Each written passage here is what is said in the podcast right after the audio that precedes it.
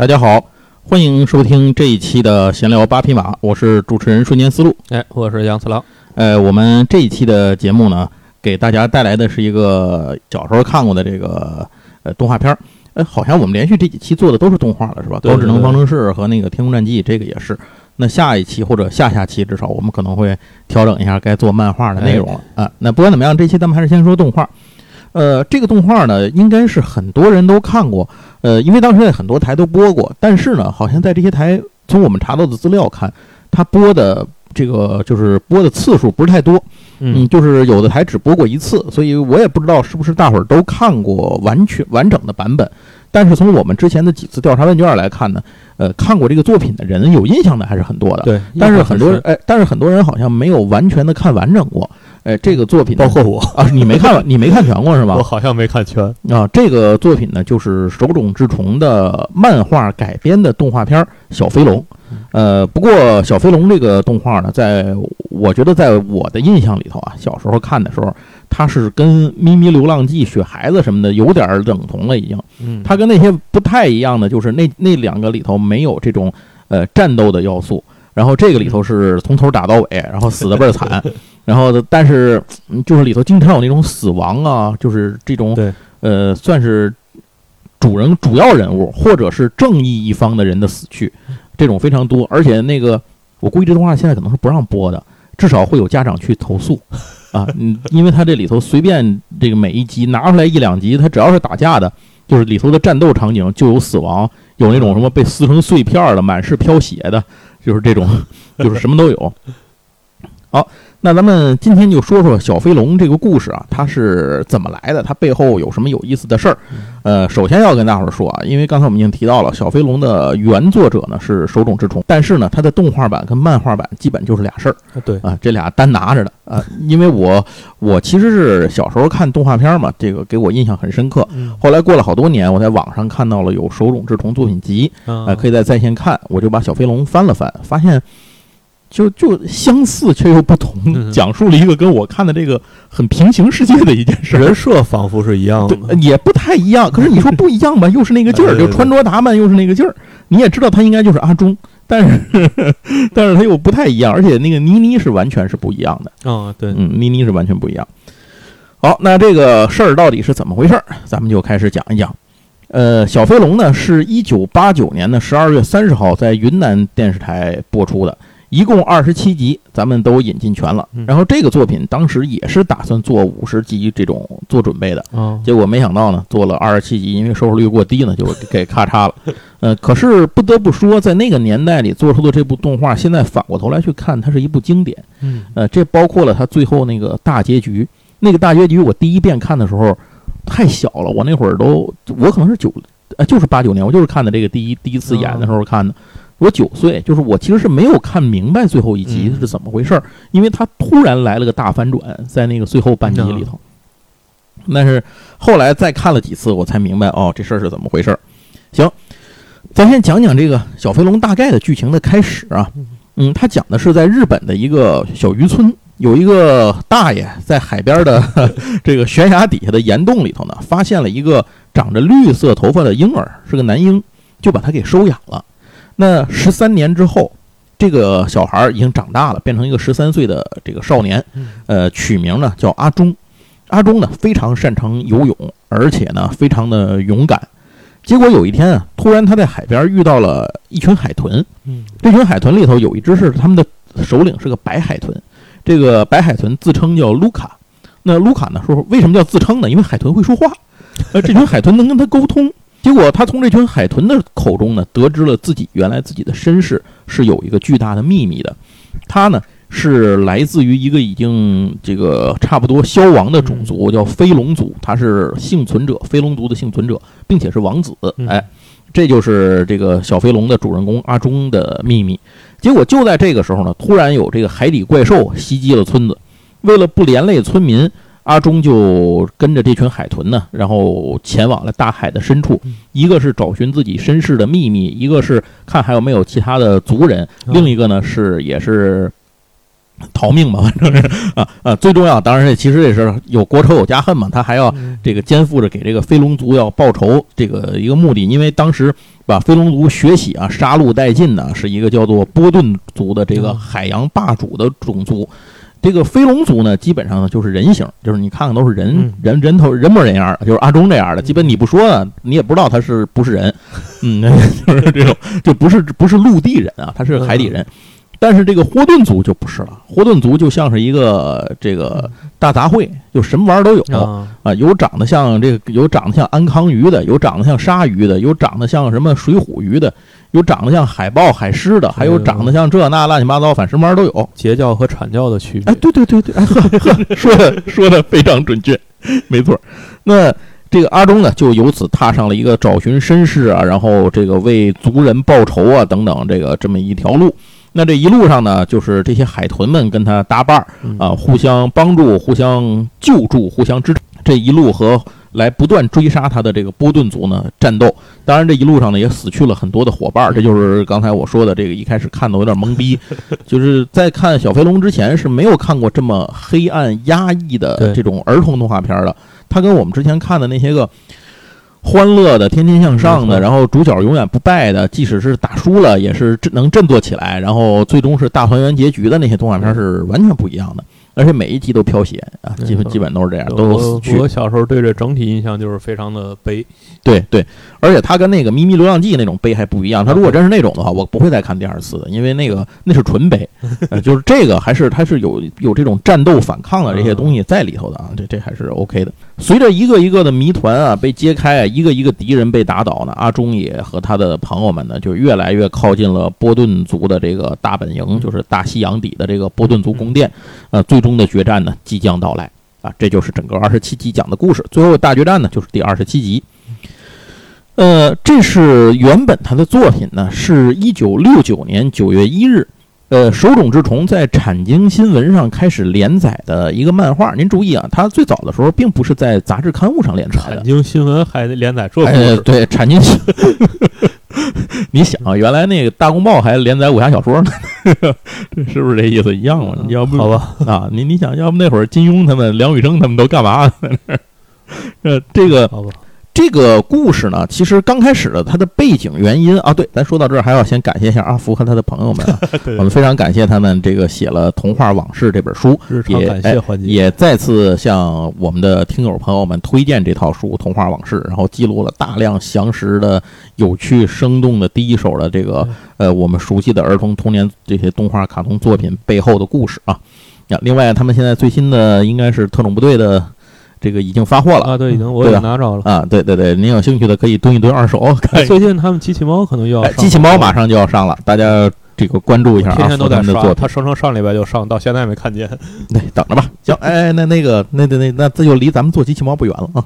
哎，嗯，好那咱接着说这个背景啊，在这个时候呢，是手冢治虫刚刚在产经新闻上连载完了阿童木，这个他就是阿童木今昔故事的那个那一段，不是那个最早的阿童木是后来那个今昔故事。这个连载结束之后呢，这个编辑部的这个就是报纸的编辑部啊，就跟他提议说，你能不能做一个以海洋为舞台的热血题材的作品？然后，呃，为什么呢？是因为那个时候就是人们，比如说人类有很多的壮举，比如说登月，嗯啊，开开拓开拓太空，然后同时呢，也对这些个未知的世界呢带来了很多的这种呃兴趣。当时做了很多科幻的东西，就太多了，就是太空的背景呢太多了，所以这编辑就想到，你能不能以大海为背景呢？因为大海也很神秘啊，人们虽然在身边，但是人们并不了解它，直到今天也是这样，也并不太了解它。那你能不能以这个为背景，看看做点什么？那手冢治虫说可以啊，他就这个决定做了这样一部作品接就是手冢治虫，什么活儿都接，啊，都能接人家哎，你说我就接。嗯于是呢，他就做了这个叫做呃小飞龙这样一部漫画。这部漫画里头呢，它的主人公就是刚才我们说过，他叫阿忠。阿忠不是一个陆地人，他是一个海栖的这种，其实他是两两栖的这种人类。两栖人类，对，他既能够用肺呼吸，你现在想啊，他还能用鳃呼吸。对吧？哎，它在水里，它是能够一直在水里生活。他们种族其实一直在水里的嘛，但是在陆地生活也一点不呲，啥事儿都没有，就自由切换。比未来水世界还牛逼，我觉得。哎，未来水世界是大哥是有腮吗？有腮啊，我都有点忘了，那个看的太早了，得去环球影城回忆一下。哎，我真没想到环球影城里还有未来水世界，我靠，这 挺有意思。行，那这个阿忠呢，他是一个飞龙族仅存的后裔，他的种族都死在了自己的对手啊海洋霸主波顿族的这个手里头。那呃，用手冢治虫用两年左右的时间，呃，描绘了这样一个冒险故事。生活在渔村的一个小孩儿，他叫失七和野，他在悬崖的这个洞里头发现了一个婴儿时期的阿忠，啊而不是那个那个啊打鱼大爷发现的。然后呢，这个失七和野就被波顿族呢给抓走了。呃，接下来呢，漫画的中心呢就回到了阿忠身上。那阿忠呢，也后来已经长大成人了，并且知道了自己的秘密，然后回到了大海。您听啊，就这段，如果您看过动画片，这段您都听着跟新鲜事儿，嘛也就从来动画片里没讲过这没有这段子，因为都给砍了。为什么砍？我们一会儿后头会说。那在这个一次次的战斗当中呢，这个阿忠呢开始和这个波顿族有了更多的接触，而且也开始有了这种，呃，叫什么呢？开始讨还血债吧，就像波顿族。那故事呢，就随着这样的战斗进入高潮。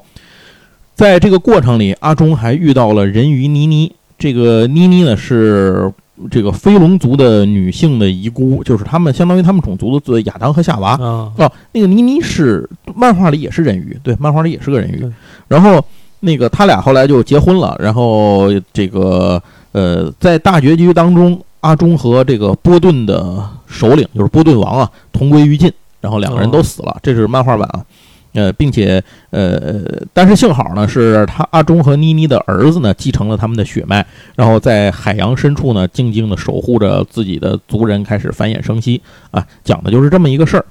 呃，在族人不死绝了吗？呃，这这这不知道呢啊，不知道不知道，细思恐极，嗯，对对，你你想吧，这个 还剩下谁？剩下谁还真的还还得有一个人才行啊，细思恐极，嗯，这不知道怎么搞的啊。那那这个漫画版的小飞龙连载的时候呢，当时手冢治虫啊，其实他正处于一个人生的转折点，嗯，正在创作的作品啊，都是这种阐述这种对人类社会思考的这么一些个内容的，比如说像这个火鸟的黎明篇啊什么的，哦这种狼人传说什么的。那么开始更多的涉足于那些揭露和批判人性中黑暗、社会中丑陋的这些东西。手冢治虫呢，也是开始了这种放弃原先那种纯粹为儿童来画画的惩恶扬善式的这种创作路线。在这个时候，小飞龙诞生了。小飞龙可以说是他在这种作品在思辨和转换的过程当中转折点上诞生的一个实带有实验性质的这么一个东西。虽然这个小飞龙里面啊，这个人物的正邪比较分明啊，但是呃，里面呢掺杂了很多的这种思考，尤其是对一些比如说因果报应啊、这种啊冤冤相报何时了啊等等这些事情的一些个思索和阐述。呃，从这个角度上讲，也可以看作小飞龙在思想形态上，就是他的思想层面上，是后来佛陀的一个最早的雏形啊。嗯，那因为在这个东这些东西在后最后在佛陀这个作品里，其实表现是很明显的。哎，佛陀是不是出过简体版啊？出呃简体版没出过，没出过，那是火鸟出过火鸟出了，啊火。鸟出了，那佛陀和火鸟真的都不错，那对都都推荐一下，可以看一看。都是晚期的精品。对，小飞龙其实属于是早期的作品，相对于是是一个比较早期的作品。手冢治虫呢，咱先说啊，他在这个创作小飞龙的时候呢，正处于二十世纪六十年代末。那么日本国内呢，正被经济高速发展所掩盖的一系列矛盾呢，正逐一的暴露出来，并且呢，在席卷世界的学生运动大潮下迅速激化。这就是日联本合赤军，对，这个您要是有兴趣了解这段，可以看一下青年导耕作还是学生导耕作，我忘了，讲的比较细。手冢治虫呢，作为日本文艺界的代表人物，也不可避免的被卷入到了这场漩涡当中，并且不断的遭到极端评论的中伤。而且在这个时期呢，手冢治虫已经创建了十年的重制作公司动画公司，呃，也开始呢走了走进了这个下坡路。嗯在六九年到七二年，重制作在和自己的对手，也就是东映动画和龙之子等等这些个公司竞争当中呢，已经越来越力不从心了。经常呢，很多电视动画和电影动画电影呢，要么就是在企划阶段就没能够嗯继续下去，要么就是推出之后呢，票这个反响平平，也没有什么票房。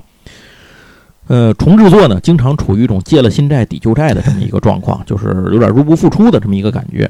与此同时上呢，这个经过这种它之前规模上的急剧膨胀的时候呢，再加上当时人力成本的一个高涨啊，以及这个劳动环境带来的劳资恶化关系、管理矛盾等等等等这一套东西，都让重制作雪上加霜。在这种局面下，呃，那手冢治虫呢，当时。已经没有什么心思用在画漫画上了。他更重要的呢，是为了自己的公司和这个就是事业能够运作下去，开始周旋在，比如说这个员工啊、工会啊，然后这个债主啊等等啊这些人之间啊。用他自己的话说呢，这段时期是手冢治虫漫画生涯中最黑暗和最不愉快的时光。他整个人都心力交瘁，陷入一种极其焦躁、抑郁的这么一个状态。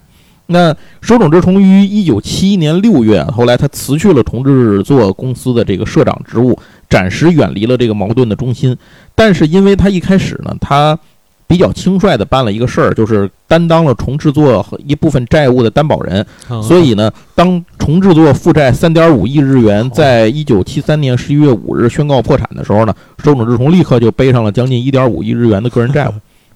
这令他一度产生过到海外去躲债的这个想法，呃，幸好他当时的一些朋友啊，这个不惜代价的出手相助，才帮助手冢治虫度过了当时那个难关，差点没差点过不下去了，已经就在日本这儿混不下去。那就在这个状态下呢，小飞龙在这个产经新闻上开始连载，因为是在产经新闻在报纸上连载，所以其实它是每天它是日更，这个压力就极其的大。哎，对对，他这个压力就极其的大。你看，我们做这个节目做周更，我跟杨总都。都想方设法的，都不太想 有什么词儿给自己放放假。就大家去看，又又到了看《爆漫王》的时间了，你去看一下周周刊连载的。作家那是什么工作状态？对，当然他这个连载，他可能没有那个周刊那会儿那个漫画那么大的篇幅量，对对对，就比较少。但即使这样，你也要把这个故事每天得花呀。对对对，你每天得给人交稿，你不让报纸开天窗，这开天窗就更没钱了，对吧？所以他就得把这些活都得干完。那就少不了的一件事呢，就是有点套路化的、模式化的东西套进来呢，给这个作品充数。啊，这就是 也没有办法，这就是为什么在漫画里头出现了很多那感觉跟这个主线无关的内容，而且当时产经新闻编辑部呢也要求他要是加入一些能够表现热血和运动情节的这一些作品，为什么呢？因为当时《巨人之星》正火哦啊，所以因为您听我们的老听友啊，会听我们在节目里这 N 次的提过《巨人之星》这部作品，当然还有什么《明日之杖》啊什么的这些啊。运动热血题材的火爆，就产经新闻的编辑部也就要求手冢治虫得加这个，手冢治虫死活不干，说这他妈能能弄吗？对吧？你整的什么狗屁不是吗？这不 是拿我当金庸了？对，反正就是我我没这本事，我弄不了。所以手冢治虫呢，就相当于是坚持把这些个感觉跟这主线不搭边的一些东西呢都踢出去。但即使是这样，他的作品的这个制作还是受到了很大的影响，就是开始跑偏了。呃。远离了最初的这种热血大冒险的这个想法啊，变得成了一个有点科幻传奇色彩的一个东西了。嗯，而且呢，这个由于他在绘制的过程当中的这些个原因啊，也导致他很多其实精彩的点呢都一笔带过，没能够把它展开。呃，有一些东西呢表现呢就让人觉得随意。那手冢治虫呢，就说像这个白海豚卢卡呀、波顿族的一些个重要的一些角色呀，就说这些角色都是他在发愣的时候创造出来的。嗯呃，所以有些地方就让人觉得，哎，感觉这个作品呢有点草率。这就是这个小飞龙当时面对的一个情况。手冢治虫自己提过一件事儿，他说，当感到某部作品陷入后继乏力或者是毫无新意的公式化的怪圈里的时候。则不管故事已进行到中途或其他阶段，都会立刻终止连载，然后做一个快刀斩乱麻似的了结。哎，这就是手冢治虫的一个呃操作。所以这就是小飞龙后来结局的时候。我觉得他也是连载太多了。嗯啊，我我真的我看这篇文章才知道，手冢治虫漫画全集有四百多卷。手冢治虫好像曾经同时开过七八部连载，就是那会儿，你现在想那个什么手冢治虫啊、横山光辉啊，就这帮人，我现在 这都不是人。对，福建一博真是好好学习，这真的是我操，这我这就看看现在漫画连载的那个工作节奏，再想想他们这同时能开好几部啊，我操，太牛逼了，不是人这样人。所以这就是小飞龙漫画版诞生的过程。在一九七一年十二月三十一号的时候，漫画版小飞龙的连载结束了。呃，之。这个过程里头其实有过好几次这个动画化的计划，但是呢都无疾而终，因为呃，这件事情，就是刚才咱也讲了那个背景嘛，他已经没有那么多的资源和能力去操作这些事情了。嗯呃，作为重制作的一个子公司啊，重制作商事啊，它这个这个公司，它呢主要职能是管理手冢治虫的作品的相关的知识产权、国内外的营销业务和动画制作这样一些统筹安排。那这家公司呢，它在十月份的时候，就是七一年十月份的时候，那拿出了一个大约八分钟的样片，就是当时他们自己做了一个样片。嗯这个样片里头可以看见，已经能够看见踩在白海豚身上这个在海上航行的这个阿忠的形象，也是个这个少年的形象。但是呢，它更像是手冢治虫式的那种卡通 Q 版式的那种角色，三头身。然后呢，但这个身子哦。相对于手脚都短一些，然后脸更头更圆，然后这个你看过那个什么吗？那个孙悟空是叫什么《悟呃空传》我的孙悟呃，空我的孙悟空。就是那种，他更像是那种样的角色，或者阿童木里的那种嗯。小孩子的那种角色，更像是这样。那里头能够看到像红披风啊，这什么鱼鳞护这这个鱼鳞的那种鳞甲的那个嗯金黄色那个护腿护臂，就这些元素是有了的。但是整体看起来呢，更像是 Q 版的这种风格，大概是这样。当时按照这个重制作的规划，其实这个东西它其实做出来这个动画啊感受上和这个就是孙悟空大冒险，就是我的孙悟空，啊，然后蓝宝石王子，咱这也演过，就和这些大概是一个一样的，是一个相对轻松的冒险题材的一个对对带有一些成长元素的这样一个一个故事，大概是这样。结果呢，因为劳资纠纷和资金周转不灵等等等等这些事情啊，导致这个重制作上市呢就没有办法，就因为你重制作公司都干不下去，那你这个子公司就更玩不转了。所以这事儿就没法动画化，那这个企划呢就被放在了档案里，然后呢就拉倒了，这事儿就拉倒了。改变这件事情的人呢，是一个叫做西崎一展的人。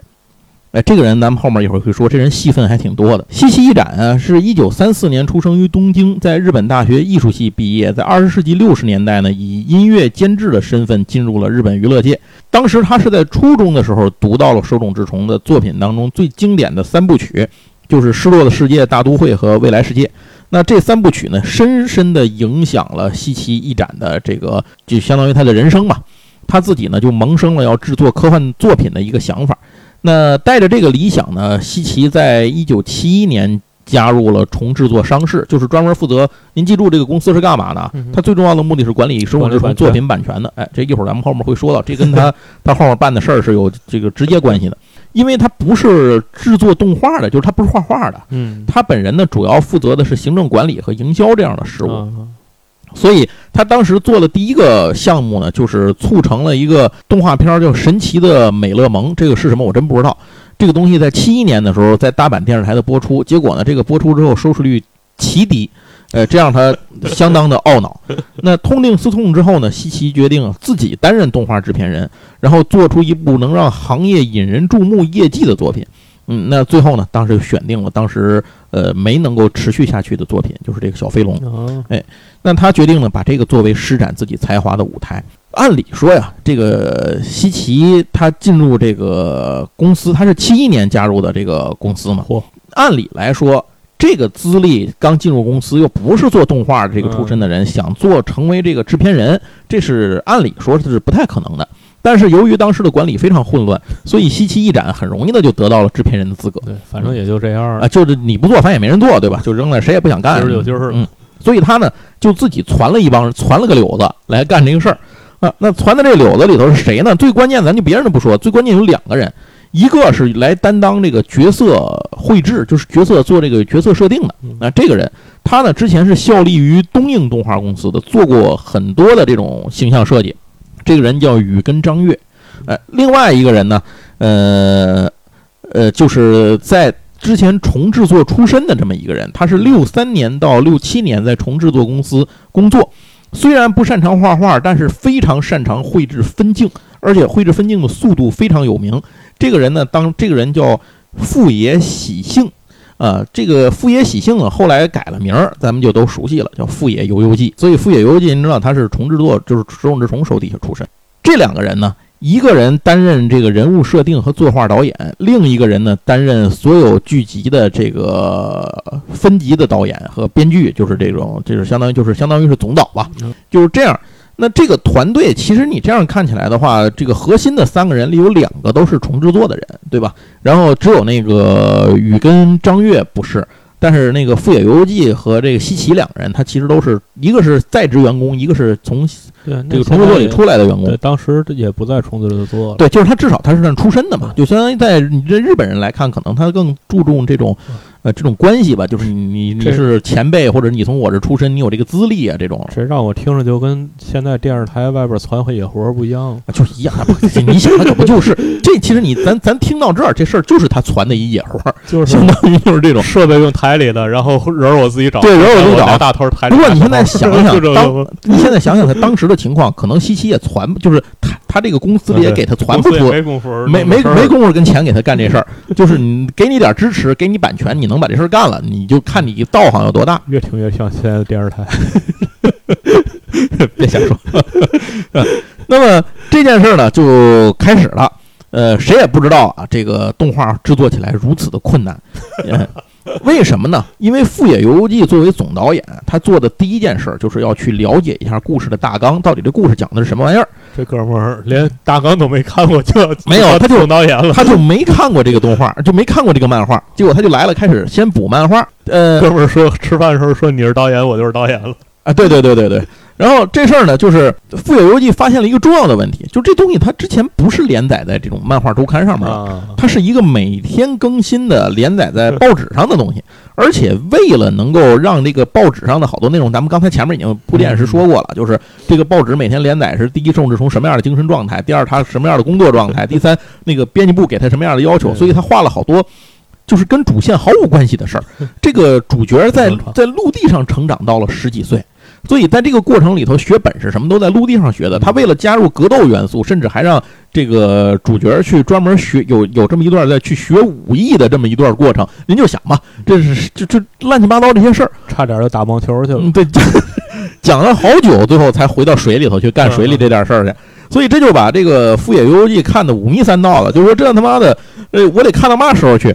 而且这个都这个它连载是从六九年的九月一日到七一年的十二月三十一号嘛，一共是连载了两年零四个月，一共有差不多九百份报纸，所以。这个漫画版的小飞龙的时间跨度非常大，而且有出过单行本，相当于对，当时就没有没有出过单行本，各种各样的分支的这个与主线无关的内容，就是为了填充那个报纸部。你想，他不定哪天没心思画，他就随便弄点嘛，就给塞上。还没想后边故事怎么办呢？对，你想，手冢治虫当时哪有心思去搞创作？就听着刚才我估计，手冢治虫可能当时撞死心都有，那那那这太难受了。所以这个富野游记呢，就脑袋就。越看越大，就说这事儿没办法。他说这个东西距离跟电视台商定的播出日期就剩仨月了，自己这这九百份报纸还没看完呢，那那怎么办呢？然后他就没办法，他就跟这个西奇他们就说说，你看这现在这事儿怎么办？然后所以这个西奇一展呢就给了他一个暗示啊，就说你这个嗯，你愿意改你就改吧，但是呢要要求是动画片得超越原作啊，就达到这么一个目的就可以。所以呢。这个富野由悠季也就干脆大刀阔斧的对整个结构进行了修改，把这个故事重新编排。这就是我们在电视台看到的二十七集动画版的小飞龙。这部动画版的小飞龙的基调呢，是定为了用最具动画风格的形式表现出对海洋的热情，以及一个刚踏上人生之路的少年在宏大的幻想世界中的冒险啊，大概是这样。因此呢。主线剧情还是飞龙族的遗孤为了打倒邪恶的波顿族，重建自己的理想国度，而在这个世界各地的海洋里头啊，和他们展开了战斗。但是呢，这个富野只保留了这个飞龙族和波顿族延续千年的恩怨冲突这件事儿，以及大海的孩子终将回到大海这样的一个主结构，就是这两个背景，剩下的所有全踢了。然后，然后就事儿还是这个事儿，对，事儿还是这个事儿，就一群一群这些人又演了另一部差不多的片子，嗯，那这个地上部分的所有内容呢，就直接踢了。故事的第一集里他就下海走了，就是故地上部分的故事只持续了半不到半集动画的内容，那而且呢，呃，设定了很多这种就是这叫怎么说呢？就是在手冢治虫原来的漫画版里头，他进大海之前已经练的练就了一身好武艺啊，大概是这样，啊成了一个心智成熟的这个一个热血的勇敢的少年，是这样的。但是在这个故事里头呢，动画版的副野版动画里头呢，就没这段子了。嗯，他是赶鸭子上架似的被架到了这么一个啊呃遗孤，或者说是这种呃我要肩负着国仇家恨的这么一个人，而且知道了自己悲惨身世，知道呃自己爷爷不是爷爷，奶奶不是你的亲奶奶，爸爸爸也不是你亲爸爸。表叔数不清。对，家里表叔数不清，家里海豚数不清。突然间知道哦，这事儿是这么回事儿，就在处于一个就非常懵逼的状态，就就受到了这个邪恶敌人的追杀，就是这么一个样处于一个阿姆罗式的进展过程。但是他就是有阿姆罗的病，又没有阿姆罗的命，知道吗？可以这么理解。所以就所以就这个。这个角色在一开始的时候呢，他会呃产生心中的不解、困惑，甚至逃避。所有的战斗都是被动的卷入的，而且呢，还有很多小孩的心性会表现出来。比如说啊，他这个面对这个危险的时候，自己也会逃避嗯啊，或者是面对这个自己刚拿着那个，他不是有那个小那把刀嘛，就能发光那刀。他刚会用那刀的时候，觉得特别牛逼，我操，我天下无敌了，然后立刻就掉到人家的陷阱里，差点让人给弄死。然后就就是，嗯，总有这种这种段子这种事儿。捡着传说武器不管用，还是得练级。对，而且就是会表现出这个作为男一号啊，会表现出他的一些悔恨啊、孤独啊、恐惧啊等等、纠结呀、这些消极负面的情绪。而且在动画里，如果您记得的话，他其实是一个比较性情比较冲动的小孩儿，嗯啊比较容易发怒，而且得到了这个有一点力量了就爱炫耀啊，大概是这样。嗯，我考虑到那女主那样，我估计发怒也是正常。倪妮不是后半截才加入的吗？一开始是没倪妮时，啊对对他也他前面没有也那样，对对对对对，他演那样。然后他甚至看到这个怪物被杀了流出的鲜血的时候，会哭喊着逃走啊，这些事儿放在那都不像是一个正八经的主人公该有的这么一个 高大上的一个完美的一个形象。所以这本书里头，就是《童话往事》这本书里的作者就说，阿忠有可能是日本动画史上第一个哭戏如此之多的少年英雄。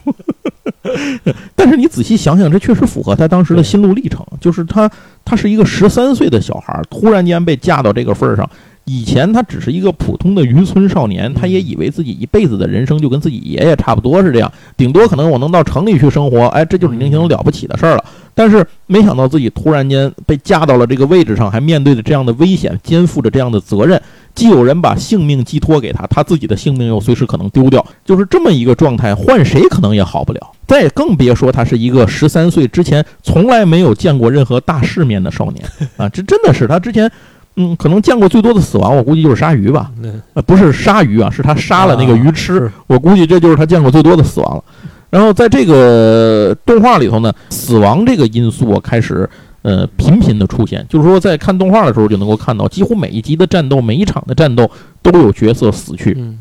而且很多呢都是正义一方的。我印象深刻的是，呃，里头有一集他们找着一个巨龟，你记得吗？是他们的一个，呃就是一个岁数特别大的一个大海龟，那个后背上驮的像一个岛屿一样，一个一个巨龟。后来他最后就反正为了掩护这个阿忠他们嘛，波顿族就派来好多鲨鱼，然后这巨龟反正把鲨鱼咬死不少，但是这个以多咬死象，扛不住人家，这猛虎压不住群狼，最后就让那些鲨鱼都给咬死了吧。啊，然后那个卢卡他们就把那个阿忠给强行带走了嘛。那，我记得阿忠当时表现特别崩溃啊，就就是就这种事儿出现好多。还有一集还里有一个恐龙，你记得吗？那个恐龙是一个远古时代遗留下的一个恐龙，就是它既不是飞龙族的，也不是波顿族的，但是反正就是它只是这个相当于是一个第三方在那里头。但是就是因为在一次出来的时候，这个阿阿忠本来是想帮助他的，觉得他太孤单了，什么想帮助他的好意，结果没想到反而因为他卷进了他跟波顿族的战斗呢，就死于波顿族的战斗当中，就是很无辜的就死去了。这也给了阿忠很大的震撼，也给了观众很大的震撼。就是你作为一个正义的主人公，在你执行你自己的这些个事情、做这些事情的时候，其实你也没有做错什么嗯，但是你把无辜的第三方卷进来，导致了他们的死亡，那你做的事情到底是对还是不对？对不要随便把气猫放在那个水桶里，嗯，对，下雨就淹死了。嗯，对。所以这个事儿就是带来了很多思考，这个过程里头就产生了很多的思考。整个这样的故事就一集一集的这样做下来呢，就明显的它已经不是一个手冢治虫式的漫画的这个漫画风格的那个作品了，就跟就是刚才我之前跟杨总聊天说的那个。就是这东西完全就是这一个班子搭的另一出戏了，嗯，而且这个倪妮呢也换了这个角色呢，也造型上完全有了一个跟漫画版截然不同的改变。漫画版里头她是一个比较调皮任性的小女孩，但是在动画版里她是一个特别作死的一个小女孩，就是特别作。然后这是她是我见过的第一个，我原来节目里就说过，她是我见过的第一个，我看了以后就觉得我特别想抽她的女主角，当时特别讨厌这个小女孩。呃，但是这个故事里啊，后来这个也解释了一下，就是我看到这本书里《童话往事》的里头啊，他在挖掘资料的时候也发现了，就是他们最早因为《富野游记》他们规划是五十集动画片，妮妮有一个心理成长和蜕变的过程，结果这个刚把讨厌的这半表现完结束，没能来得及蜕变。所以就没办法，周公恐惧流亡日，流言日，王莽谦恭未篡时。没错没错，就是他到最后就是我刚准备好，老娘该 该该往前走一步，该蜕变人生啊，提高升华。把自己拔上来一层，结束没了，所以没办法就改了。包括阿忠也是，阿忠其实是他原本的设想里头，富野的设想里头，阿忠跟倪妮是应该应该互相搭戏，互相欢喜冤家，然后慢慢不断的两个人都能够吸取到东西，都能在成长，慢慢成熟起来，变成这个懂得肩负责任什么也。您就想吧，一个一个一个该有的领袖形象的这样一个人，想想吧，要是再有二十集，大概就会对，大概就是这样了。所以阿忠的中间半截的性格突然转换到后面。就是不是那种易怒啊、冲动啊，就开始他变得呃这种思考，懂得思考，懂得理智了一些这些东西。原因很突兀的原因，就是因为集数不够了，就强行的给给绑过来的。还是中间应该加一个三年后。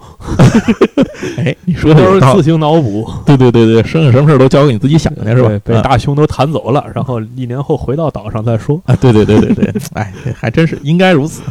行。那这个动画里头啊，咱说到妮妮的形象，这个动画里的角色形象的负责人是这个刚才提到的那个雨跟张月。宇根张月呢，他自己是按照原本的形态为标准，把阿忠呢勾画了成了一个现实中十三岁少年一样的外貌的一个男孩。这个整个外貌的这个表现啊，就是他的审美啊，符合是符合当时乃至符合现在人的审美标准的。你即使现在来看这个。呃，阿忠的形象，你也是，咱们也是可以接受他这个形象的，而不是你一看他充满了一种复古风格，并没有。这个角色当时因为是一个美少年的形象，所以这个动画播出之后呢，意外的受到了大量中学女学女观众的欢迎，这就是意外的，这有点像那个什么，像那个魔神坛斗士也是播出之后意外的受到了大量女性观众的这个喜爱，没有完全没有想到。那这个呃，就这样。这部作品呢，就开始就是动画呢，就就这样开始制作出来了。总之，这样一个阿忠呢，就从之前手冢治虫那种想的那种呃乐天派的这种欢乐大冒险式的东西呢，变成了现在的这样一个呃截然不同的、非常真实压抑的这样一个一个，甚至有些血腥的啊这样一个作品。一个浪漫主义作品变成了现实主义，对不对？变成了现实主义的，确实是。而且制作组呢，当时还请来了一个儿童演员，十四岁的儿童演员，他叫严无义，由他呢来给这个阿忠配音。事实证明，这个配音是非常成功的，呃，就是他完美的演绎了阿忠的这个形象。富野由悠季在后来的回忆里头说啊，这个手冢治虫呢，这个漫画也是故事。因而悲剧也没关系的这么一个主张啊，对他的这个构思有很大的启发。就是他说手冢治虫那个主张对他构思这个很有启发，可以说是他奠定了日后一系列动画的基调，让观众可以接受，所以安排一个皆大欢喜式的结局。这样的做法，至今我也无法理解。即使是欢乐的结局，我也希望让大家有所回味。呃，所以《富野游记》后来东西好多都是动不动就死全家那种。这 你想啊，这这真的是动不动就就死就死几个人，这是很正常的，死点人。这个尤其是这个七七年的时候，那个《无敌超人 Draft 三》，这个如果您玩激战的朋友一定会知道，它跟那个《泰坦三》是交相辉映的这么一个作品。Draft 三，呃，这个也是富野由悠季在后来做机器人动画的时候啊，这个一个算是一个呃标志性的这么一个作品啊，里头就能看到他是如何对待自己笔下的角色和人物命运。那有兴趣可以自己去查一查。而且富野由悠季后来在接受采访的时候啊，并不掩饰他对之前重制作动画风格的一些负面的看法。啊，他认为呢，之前的作品的那些作品其实是对迪士尼动画的一种模仿，嗯所以他呢是有意识的要跟之前的这个重制化、重制作推出的手冢治虫的动画的这个东西呢做一个切割，就是做一个分界。确实有道理。嗯他成功了啊！这个片子里头呢，不仅描绘了大量现实中的海洋生物啊，而且非常生动地展现了波涛汹涌和充满生机的海洋世界，并且引入了大量的海洋生物作为蓝本嗯。来创作这个配角。就是刚才我说的那里头那些角色，有的像像什么鲨鱼，有的像安康，反正什么乱七八糟的什么都有，并且这里头还出现了很多我们之前从来没有，至少我之前是从来没有注意过的海底的生物，比如像海马呀，然后像安康鱼啊，对吧？像那种就是双髻鲨，那个脑袋就锤头鲨嘛，就叫啊，那都是在这里头看见的。然后还有那像水母，我记得这里最最经典的台词就是那个阿忠一来，那水母就跟发报机一样敲那个石头，阿忠来了是吧？阿忠来了，就敲那个东西。那水母也是最容易被那个谁被那个呃阿忠这边的力量干掉，因为阿忠这边力量除了海豚以外，剩下的都是那种小鱼儿，是吧？嗯各种各样的小鱼。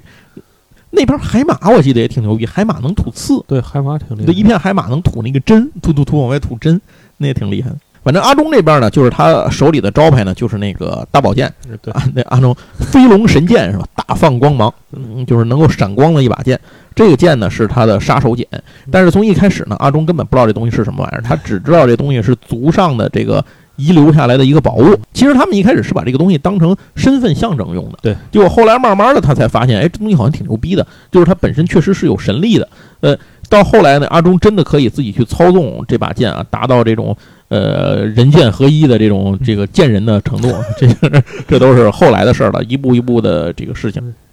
在这部作品里头呢，还能够看到的一件事儿，就是之前在《手冢治虫》的那个漫画版里头，它的设定是这是一个科幻作品，人类是一个现代社会，所以这里头呢有很多科技的东西。阿忠也经常采用一些科技设备来武装自己，但是在动画版里完全不是那么回事儿。嗯除了在个别的，比如第一集上来和后面个别的几集里展现过人类以外，就是人啊，地面上的人，但是那些人都是那种特别荒僻的小渔村，对，你也看不出来他是个什么样的文明程度，大概到什么时候你也不知道，而且一晃呢，这些人基本就死了。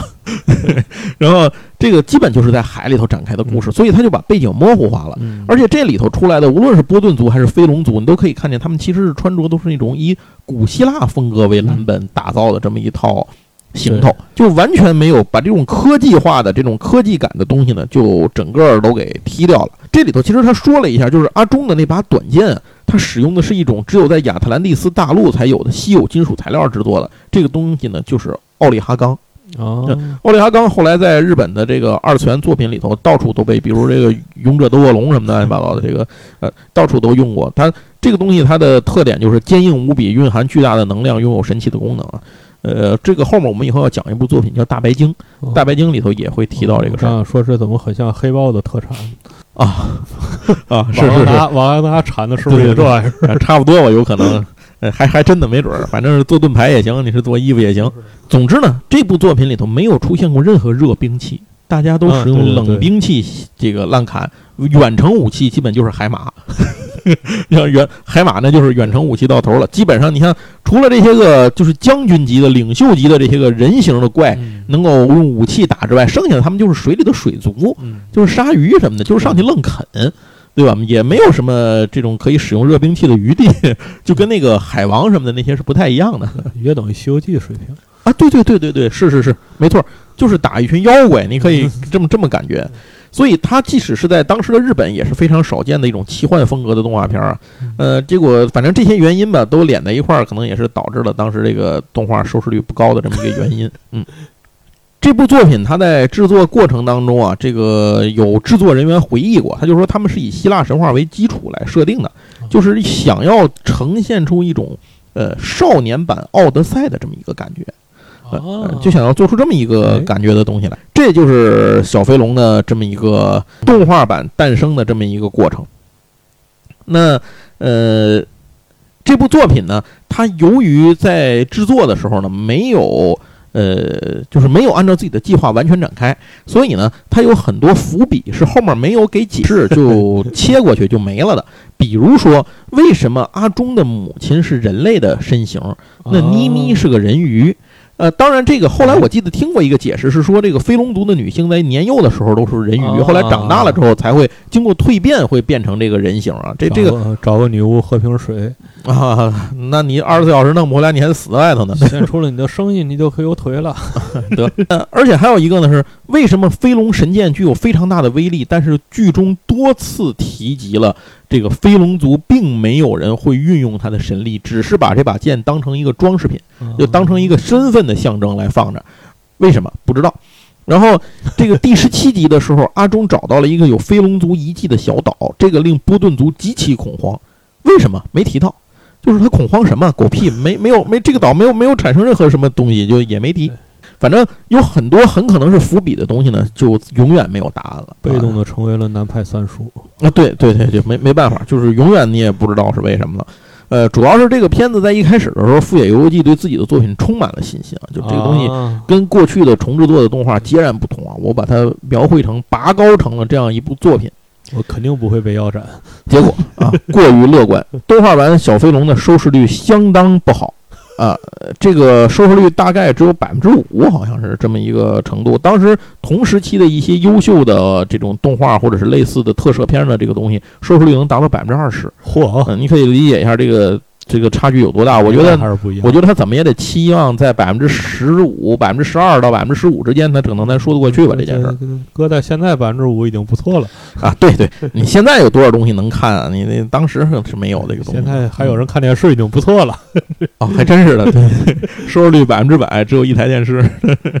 只有一个观众啊。这个作品呢，到后期的时候呢就没有办法了，因为它已经不可能播放这个呃，不是五十集，是五十二集啊，不可能播放五十二集了，所以呃，最后在第二十七集的时候草草结尾。一九七二年九月三十号的晚上的第二十七集最终回播出，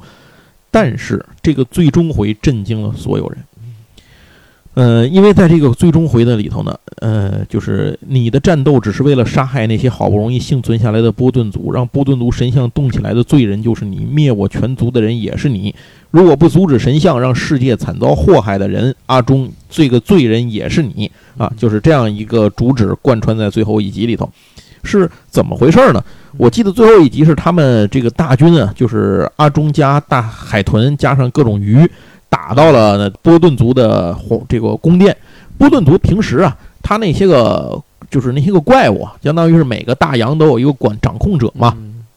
嗯在外头开会的时候，那个波顿族的老大是个看着像恶鬼一样的巨石像，嗯那个石像会说话来跟他们交流，但其实呢是背后波顿族的人在背后控制那个石像，嗯假借石像布道。啊，哎，这活儿干得好，张角大户内行。神域对然后，那为什么会有这些个就是波顿族的人，其实长得都跟飞龙族的人是一样的，就是海底的两栖人类。那为什么会有前面那些神头鬼脸的怪物呢？他们其实是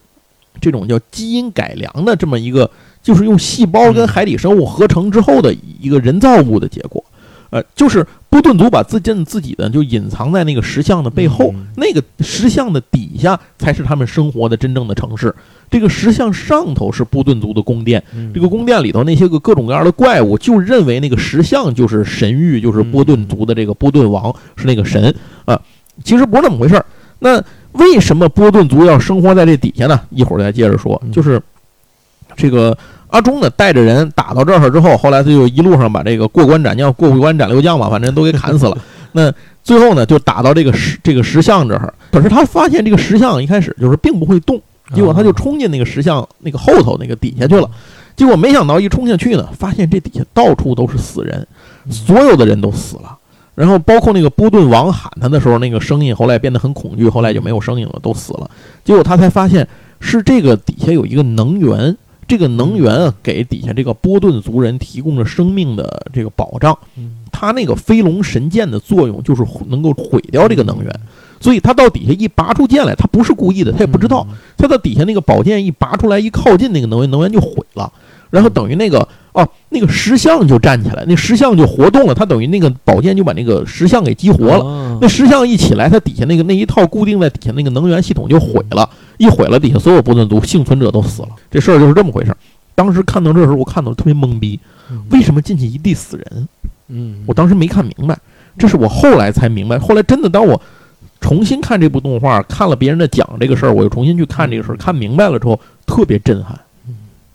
就是完全没有想到最终这个结局是这样的。这是一个安德的游戏，对那 反转型的安德游戏，反转型安德游戏就是这集，就是就就是这样的，不就是玩游戏把虫族灭了吗？对，就是这样反的嘛，就嗯，对。究竟谁是坏人？对这部故事的最终的结局的故事啊，是富野由悠季一个人早在前半部分剧集播出的时候就开始酝酿了。啊，后来他按照自己的想法写好了剧本，画好了分镜，然后这个过程一直是瞒着所有人的，哦直到最后讨论的那一刻才拿出来，相当于来了一个突然袭击，嗯但大家已经没有办法改了，因为时间已经到了，所以就这样呢，把这部作品，就是说在最后一集之前都没有任何铺垫和暗示，告诉你后面会有反转，根本不知道。所以看到这儿的时候呢，这个制作团队内部的反应是非常激烈的。这个日本电视动画自诞生啊，已经到这他们播出《小飞龙》的时候，已经过去十年了啊。各式各样的作品呢，都在这个屏幕上播出。正因为如此，我觉得应该让观众有一种有一个这种一看就觉得啊的这样的一个故事啊。这是富野由悠季自己后来的回忆。难道不是因为被腰斩了？就是就是 对，应该不是，他是在初期的时候就已经想好了啊这个东西了。那么他当时是到五十多集反转的，对对对对对，当时他作为一个新人的导演，迫切的希望在业界展示自己的价值，并所以呢，他就在《小飞龙》中拿出了自己的一个主张啊，所以这就是。这个就是阿忠不断的遭到这个波顿族的这种攻击，他想解释其中的缘由。这个缘由就是啊。波顿族不想让带着这个剑的人活着能够到他们的宫殿来，啊大概就是这么一个事儿。但是他要是不打呢？哎没错本来就是，那所以一个渔村少年，了，所以一开始不是说了吗？这就是里头手冢治虫在探讨一个因果循环的这么一个问题。那这个东西呢，也被富野由悠季拿到了动画版里头来。其实我觉得他探讨的也是这么一件事儿：如果你不去这么做，就不会有这个果。可是我因为担心有这个果，我才去做了那个因，因果循环，最后事儿还是发生了。成也风云，败也风云嘛啊，。对，这事儿都是 这事儿起因是我一手促成了我的死亡而我的目的是为了避免我的死亡。金鳞岂是池中物，一日风云变化 无。对对对对对，呵，你这这词儿接的还挺快的，我天啊！呃，这件事儿呢，就形成了一个因果报应的这么一个循环，大概是这么一件事儿。那么事实证明啊，这个因为富野由悠季不顾他人的反对，强行让最终集按自己的意愿做了结，滥用职权，最后才让 呃，最后才让这个这部动画片有了一个让所有观众惊叹、记忆至今的点睛之笔。这个富野由悠季的操作呢，会给别人带来一个这种嗯一个疑问，就是他为什么会要这么去做？这有可能是因为富野由悠季是出生在二战的这个这一批人嘛，他见识到了这种这种日本从这种战后开始接受去军国主义化教育的这一代日本人，然后从一个。呃，之前不起眼的三流小国，然后到亚洲强国，然后野心膨胀、引火自焚，最后到灰飞烟灭的这么一个过程啊，他整个亲眼都见到了。所以这个过这一代人，他很可能就在心中种下一些矛盾或者是困惑的这种种子，尤其是一些善于思考的人，像富野由悠季必然属于其中的这样的这样的人。那么，到底他的心内心深处受到了怎样的影响，带来了他怎样的创作态度呢？我想这个可能很难说得清楚，但是嗯可以从他的作品中看到很多呃这种表现出来的内容。嗯我们是可以看到富野由悠季对待呃这种。战争对待生死、对待是非对错等等这些东西，他的标准大概是个什么样？其实是可以感受得出来的。在他的这部动画版的《小飞龙》里头啊，虽然说呃最终从电视动画播出的商业角度啊是很失败的，但是这部动画片本身应该还是具有自己的闪光点的啊，它值得被人们记住和被人们所这个接受这样一部作品。那后来呢？随着《小飞龙》在日本各地一次次的重播呢，这有了，才有了越来越多的观众能够理解这部作品到底想要说什么，有越来越多的观众读懂了这个制作者的良苦用心和当时远超了同时期动画所承载的那些儿童乐趣的部分的那些内容。可能对咱们来讲也是一样，反正我小时候是没看懂的，我只是觉得不太爱看啊。但是当现在你在看的时候，会觉得哦，我我能够明白它里头想要说的这些东西到底是什么了。啊，这就是小飞龙在日本从漫画到动画的诞生的过程。接下来就是八九年的时候呢，上海电视台呃引进了《小飞龙》这部动画片儿，呃，提供给全国多家省级电视台播出。啊有意思的是呢，当时《小飞龙》引进的是台版，呃，所以呢，嗯所有的配音呢都是台版的，保持了原有的配音，没有由上海台这边呢找这个译制呢再去重新配音。那阿忠这名字是不是也是台湾？是的，是是是台版的，而且当时台湾呢是有两个版本的，就是台湾地区有两个公司，一个是七八年的时候台湾中国电视公司啊，它制作的，他管这个翻译叫做《海王子》。接下来呢，台湾电视公司在八二年的时候又推出了一个版本叫《小飞龙》，咱们引进的是这个小飞龙的版本。所以如果你到台湾地区的话呢，他们的经历过这一波的人呢，他们印象里都是海海王子，对。对，但是他们不太，他们是因为那个在在签嘛，他们就不太认可这个小飞龙这个翻译。啊可是对于咱们来讲，反而接受了小飞龙这个东西，哎哎，这也是挺有意思，对，挺有意思的一个一个事情。然后这个里头呢，给这个阿忠配音的，就是这两个版本的阿忠是一个人配的，是台湾著名的配音演员吴丽女士啊，她呢。那个就是给这个这个阿忠配音，他还之前配过一些什么咱们熟悉的角色呢？比如花仙子，哦里面那个娜娜小姐，然后还有 《咪咪流浪记》里的咪咪，这几个咱们都是引进的台版的配音。啊就您听到的这几个角色，那其实都是出自于这个武力女士。武力女士，她是武姓武术的武，叫武力女士啊。这部上海台引进的这部作品的歌曲呢，采用了呃，还是保留了这个非常呃雄壮的那首歌曲，这个就是那个。嗯，就是就是咱们片头，我如果能找着的话，给您放在片头的这部曲子，就是火山爆发的那个背景啊，当当当当当当当当当当当当当当的滴当当，就是这段曲子。呃，这段曲子呢，可以说把这个大海的变幻莫测展现的淋漓尽致啊，而且和这个阿忠的经历的千难万苦万险的这个征程呢，堪称绝配，令人回味无穷。确实是这个曲子是我童年看过的动画里头记忆相当深刻的呃这一批。主题曲之一，跟变形金刚属于同一级别的，就是张嘴就来，马上就能想起这个旋律来了。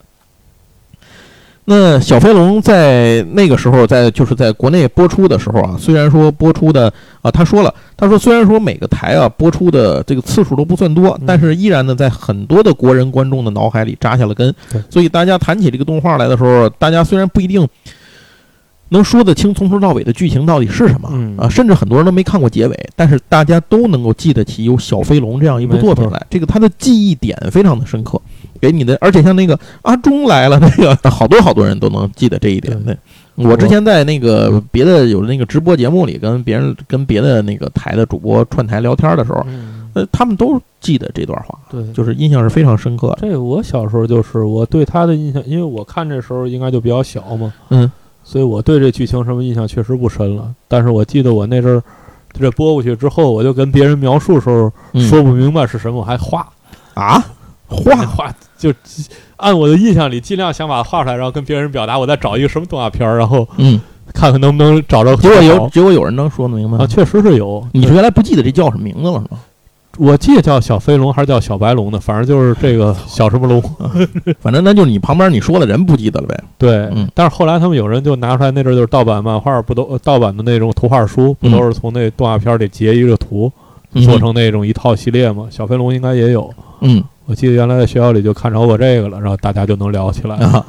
行，那咱们讲到这儿啊，咱们就最后再说一个什么呢？再说一点这个动画里的一点设定上的东西啊，这个给大家做嗯剧情上做一个补完，主要就是讲的这个飞龙族和波顿族之间的这个你死我活的这一个斗争啊，到底是什么样的？在漫画版里头呢，嗯，其实是有一个更深的一个背景，就是说他在古代远古时期有一个传说中的民族叫做木。这个民族呢，他们用很多人和动物的基因合成啊，制作出了很多海底的海西人，嗯，这就包括了飞龙族和波顿族的祖这个祖先。其中呢，呃，这个飞龙族被认为是最理想的造物，也因此遭到了其他的族群的嫉妒和这个憎恨。当这个木这个民族呢自己已经毁灭了之后呢，海西人却生存了下来。那波顿族呢就成为了里头这个老大，开始了独裁统治。他呢对这个飞龙族进行了追杀，进行了残酷的杀戮和灭绝。导致飞龙族的人口日渐凋零，整个海洋中的各类生物，除了海豚之外呢，都已经这个臣服于波顿族的呃威慑啊，不敢给他们提供任何的帮助。就是这么一个弱者反抗强者的英雄史诗式的这么一个模式，嗯，大概就是这样。为了满足漫画的一些趣味性啊，所以有很多比较有意思的设定，比如说飞龙族无论男女都是像蛋一样出生的，而且男子呢除了没有脚趾之外和人类的形象差不多，女子呢百分之百是人鱼的形态。他们的发育速度几倍于常人，每到一个特定的时间点就会突然的成长，哪吒见风就长，所以。阿忠从一个婴儿变成十几岁的少年，只用了数年就完成了。另一方面，波顿族的首领呢，他拥有奇异的不死之身。每一位首领退位之后，都会被置身到一个容器里进入冬眠。所以数千年下来，这个容器里像叠罗汉一样摞了一百多位 前任的这个波顿波顿的波顿王。那么他们说的是一种非常古怪的，需要有专人来翻译的这种。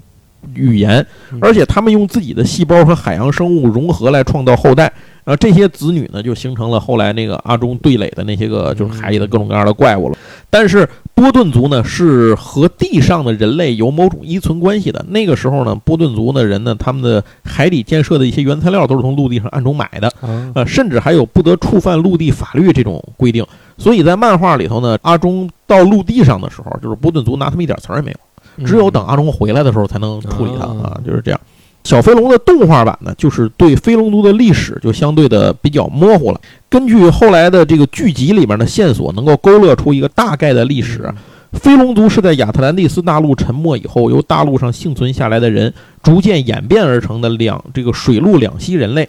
他们继承了先祖在大陆分崩离析时制造出来的飞龙神剑。但也许正是因为在这样大的动荡之后，文明传承出现了断档，导致整个族群里没有人知道怎么使用这把剑的力量，只能把它作为一个吉祥物在那供着。结果数千年来在海洋中一直遭到了波顿族的追杀，几乎灭绝。但是片中通过波顿族之口提到了多次，飞龙族是一个不知道如何使用武器的种族，也就是说，他们连。这个就是这种使用任何武器去攻击等等这种基本的特这个能力都已经不具备了，所以为什么他们会出现这种文化上的、文明上的发展上的一种空白的断档啊？这是一个呃无法解释的这么一个部分，就是嗯这个片子里头其实是没有提到的，但是在小飞龙的日本爱好者网站上流传着一些据说是本片早期企划的内容，这里面提到。飞龙族是被亚特兰蒂斯人培育出来的一种人造种族。由于亚特兰蒂斯人没来得及完善这个造物，就被波顿族毁了。所以，半成品性质的飞龙族不仅人数稀少，而且开化程度并不太高，对工具的使用能力的进化相当的缓慢。然后，这个，所以这件这件事情就是可以解释片中为什么知道。波顿族知道阿忠回到大海，这个是非常惊恐的，因为阿忠在陆地上接受了人类的教育，哦，进行了一种蜕变，达到了过去飞龙族人都没能达到的开化的这么一个高度，而且他又擅长使用这个飞龙神剑这样的武器，所以他就具备了成为毁灭他们的这个灾星的这么一个能力。那所以这件事倒是圆满的解释了为什么波顿族一直死跟他死磕到底的这么一件事。其实就像一开始你说，他要一开始要不管他的话，可能这辈子他就是个打鱼的了啊！就就你别理他就完了。但是没办法，暗中观察，对，暗中观察。这件事情就是飞龙族，就是从头到尾啊，说的大概就是这么一个一个过程。而波顿族呢，更是一个神龙见首不见尾的种族。他们直到动画的最后才露出了庐山真面目。从最终那几分钟里可以看见，波顿族是一只生活在亚特兰蒂斯大陆上的普通的人类族群，但由于某些不知名的原因，他们被亚特兰蒂斯人建造的。建造了这个波顿神像之后呢，用来把他们全族当了活祭品啊，就给埋到那个底下的那个洞穴里头了。可是没想到呢，呃，大部分人都因为那个就是那个巨像，那巨像石是一个武器，就因为巨像的那个能源辐射，我估计是，反正就死了大部分人。可是有一少部分人适应了这种能量，他们反而变得只能在这个能量范围内活着，一旦离开了这个能量的照射，他们就会死。哎，所以他们活下来了。他们在活下来之后呢，就操控神像作为复仇的武器，把那亚特兰蒂斯反给灭了。哎，这个事儿大概就是这么回事儿。呃，不过由于长期生活在那个能源的照射当中呢，他们后来就已经无法幸存的这一部分波顿族人，他们已经不能脱离这种能源生活了。就好比人类无法离开太阳，更严苛的是，他们一旦离开这个能量就会死，就马上就死。那么，呃，问题就由此而来了。只要神像感知到危险的临近，就会自动起来战斗。它是一种有意识的战斗机器，哦这一点他们是无法控制的。那这个危险源是什么呢？危险源就是一种特殊的材质，嗯，这个材质就是飞龙神剑。所以飞龙神剑一旦靠近这个波顿族的这个大的那个就是怪物的那个雕像，那个雕像就会自动起来防御，进入防御。但是它一旦起来的话，就会把那个从底座上起来嘛，就把他原来那个能源，相当于他坐在那是一充电座。是听上去跟阿忠没嘛关系，把那剑埋了不就完了吗？对呀，反正就是只要他拿不着那把剑，就阿忠来了也白搭。就是啊，听上去好像 对反正不管怎么样吧，就是只要阿忠带着剑一过来，然后这事儿就就大伙儿就凉摊子了，因为那个巨象就会起来防御，一起来防御呢，它底下那个能量就会被收起来，一收起来底下人就都死了，所以就不能让阿忠过来。原本的飞龙族是没有人会用这剑的，现在阿忠会了，不是就是除了阿忠，别人拿剑不也没用吗？对别人也都死没了呀。就他们自己把剑拿过来，其实也没事儿。那把剑好像是跟着阿忠一起被那老头儿捡着的，就是他们就把阿忠留那把剑偷走，不就完了吗？啊是啊，或者何苦何苦要赶尽杀绝，给自己惹这么大事就儿？真的是中间或者你绑了谁的时候要他交换，那会儿他也不知道这剑能干嘛使，你拿过来给埋了就完了呗。不能起坏心呢。嗯总之呢，他们就不断的追杀飞龙族，就是为了活下去这个基本的原理。嗯如果有飞龙族带着飞龙神剑进入波顿神像所处的殿堂，那么整个波顿族就玩完了。结果呢，也正是因为这个原因，他们一直在追杀着阿忠，从这个一处追杀到另一处，结果呢，反而落入了一个让自己推上了灭亡之路的这么一个恶一个这个诡异的循环里头。天道循环。呃，对对对，报应不爽啊。呃，那么最终呢，就是因为他们的一路追杀，促成了阿忠学会了如何使用飞龙神剑，并且最终带着飞龙神剑杀进了波顿族的殿堂，嗯导致波顿族全族灭亡。呃，这件事儿就是这么样。所以当阿忠知道这件事儿的真相的时候呢，其实也是非常崩溃的啊。嗯呃，最终阿忠呢摧毁了波顿神像，但是呃也舍弃了飞龙神剑，就是他把这个剑给放弃了。那造成了两个民族悲剧命运的根源被永远埋葬在海洋的深处啊。呃，这就是最终的结局。所以和漫画不一样的是，漫画最后阿忠不是死了吗？嗯和波顿王同归于尽了。这个动画里头并没有，他一拔剑，对方就死没了。啊，就是真正的你认为该打 BOSS 的时候根本没有打，可是让你知道了一个比打 BOSS 更加让你震撼的结局，就是这样。呃，这部作品呢，就你就这么想吧，漫画跟动画有多大的区别？那么手冢治虫本人啊，并没有明着说过这个作品怎么样，这个改编怎么样。可是呢，手冢治虫在自己的一九七九年到这个。呃，在自己一九七二年的第一版的这个这个小飞龙的漫画版的里头，啊序言里写着“动画版小飞龙不是我的作品”这样的话。呃 就是有人统计过，说就是手指中画的这个自己的笔下的人物的大团圆的这个画面的时候，阿忠登场是最少的。啊，他一般不太去画，不不知道是不是这个原因啊。而《富野由悠季》呢，在采访的时候，接受采访的时候，二零零六年的时候说了这么一段话：嗯手冢老师是动画短片的名家，却是动画长片的凡才，非常令人遗憾。但老师太忙了，没有富裕的时间吧。反正就是他觉得，哎，那意思反正就是，呃，我我我改的这个确实挺牛逼的。反正就是你能够感觉出这两个人还是不太不太对付的，看对方。都不是很开心。而且这个重制作这边呢，他原来那些同事呢，富野的原来同事呢，认为他是一个背叛者，反正这些事儿都有。总之啊，这就是一个时代的变迁，从手冢治虫的时代到富野由悠季的时代的转变。你无论当时那些人怎么看待富野由悠季和他的作品啊，今天我们倒过头来看小飞龙的时候，是完全可以理解其中蕴含的这些东西的，以及为那个少了二十多集感到遗憾。呃，另外一点呢，就是通过现在也可以看到，富野由悠季确实是他代表了现在这个时代。嗯啊，就是他他跟这个呃现在的很多其他的制作动画制作人一起啊，创造了一个新的这个动画的时代。那最后我们还要说一个人，这个人就是刚才前面提到的西崎一展啊。呃，咱前面提到了好多次了啊，就说这个西这个西崎一展，告诉大伙儿他是做什么的。他那个公司啊，是专门负责做这个管理手冢治虫档案的，这个呃这个版权的。全哎，但是呢，当这个这个小飞龙的动画，我们如果去看它的登记的这个著作权的地方，会发现，一般来讲呢，这个作品肯定它的著作权的所有者肯定是属于手冢治虫的，对吧？嗯属于手冢治虫公司的。但是小飞龙不是，小飞龙的 所有者一栏填的是西奇，填的是他自己。所以当他当这个重制作快要倒闭的时候，西奇离开这儿的时候，小飞龙的版权随着被他自己带到了自己开的公司里。在之后的三十年的时间里头，导致这个小飞龙动画跟手冢治虫的没有任何关系。到了九六年，西奇的公司呢，因为背负巨额债务，不得不出售多部动画著作权的时候，动画版小飞龙才重新回归到手冢治治虫的这个 手冢制作公司的名下，就是他后来成立的这个，嗯就是六八年成立的这个手冢制作公司的这个名下。这段事儿呢，其实现在已经很难的是叨得清到底是怎么回事了，但是基本上从这个嗯我们能够看到的一些事实，大概能够想到，呃，这个西奇当时做了一些什么样的操作，而且呢。这个他自己的西西一展的事业呢，在二十世纪七十年代和八十年代大红大紫之后，就开始走下坡路了。除了自己的公司在九六年破产之外，他本人在九八年因为非法持有违禁药品和枪支等罪锒铛入狱，到零七年才被释放。这个过程里，九九年到零三年，呃，正在蹲监狱的西奇还和漫画家松本零士啊，为了《宇宙战舰大和号》的著作权打了一场官司。就是他当时也也有过类似的这种，反正一些不太光彩的操作。嗯啊，版权上面的一些操作，这有点像版权蟑螂或者是什么这种还不算版权蟑螂，其实它有点像版权恶霸这种，就是，呃，反正这个操作令有有点有点不太光彩吧。具体怎么回事，因为咱也不太清楚啊，所以很多事情也没法说了。手冢治虫在一九七五年的一次演讲中说了一句话，就是人要相信，但人不可相信啊，有可能就是您跟身边这些这些孙子有点关系啊。总之，小飞龙的动画的版权呢，又回到了手冢治虫的公司的这一边。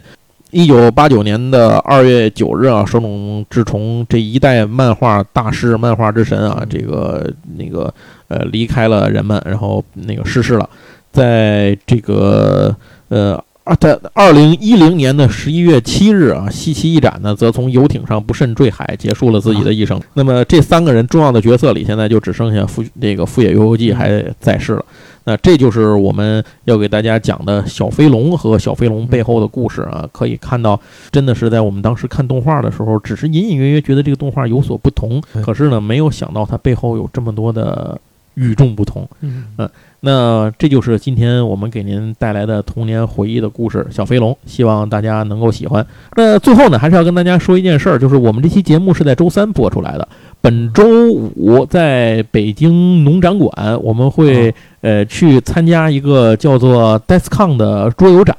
如果我们的听友当中啊，咱们有朋友，因为我据我所知是有玩桌游的朋友的对，如果有朋友呢去那个展会的话，您可以到 A B C D 的 D。D 零三杠 D 零五这个展位来找我啊！我当时我应该会在那儿看摊儿。如果对桌游不太熟，可以搜一个节目叫《桌游爱 play》。哎哎，搜桌游 iPlay，我刚刚上午更新了一期，呃，周二上午刚刚更新了一期。行，那就聊到这儿吧，谢谢大家收听，咱们下回再聊，拜拜。拜拜。広がる海の彼方から不思議な歌が聞こえ るだろう。明日の星胸に記して遠く旅立つ人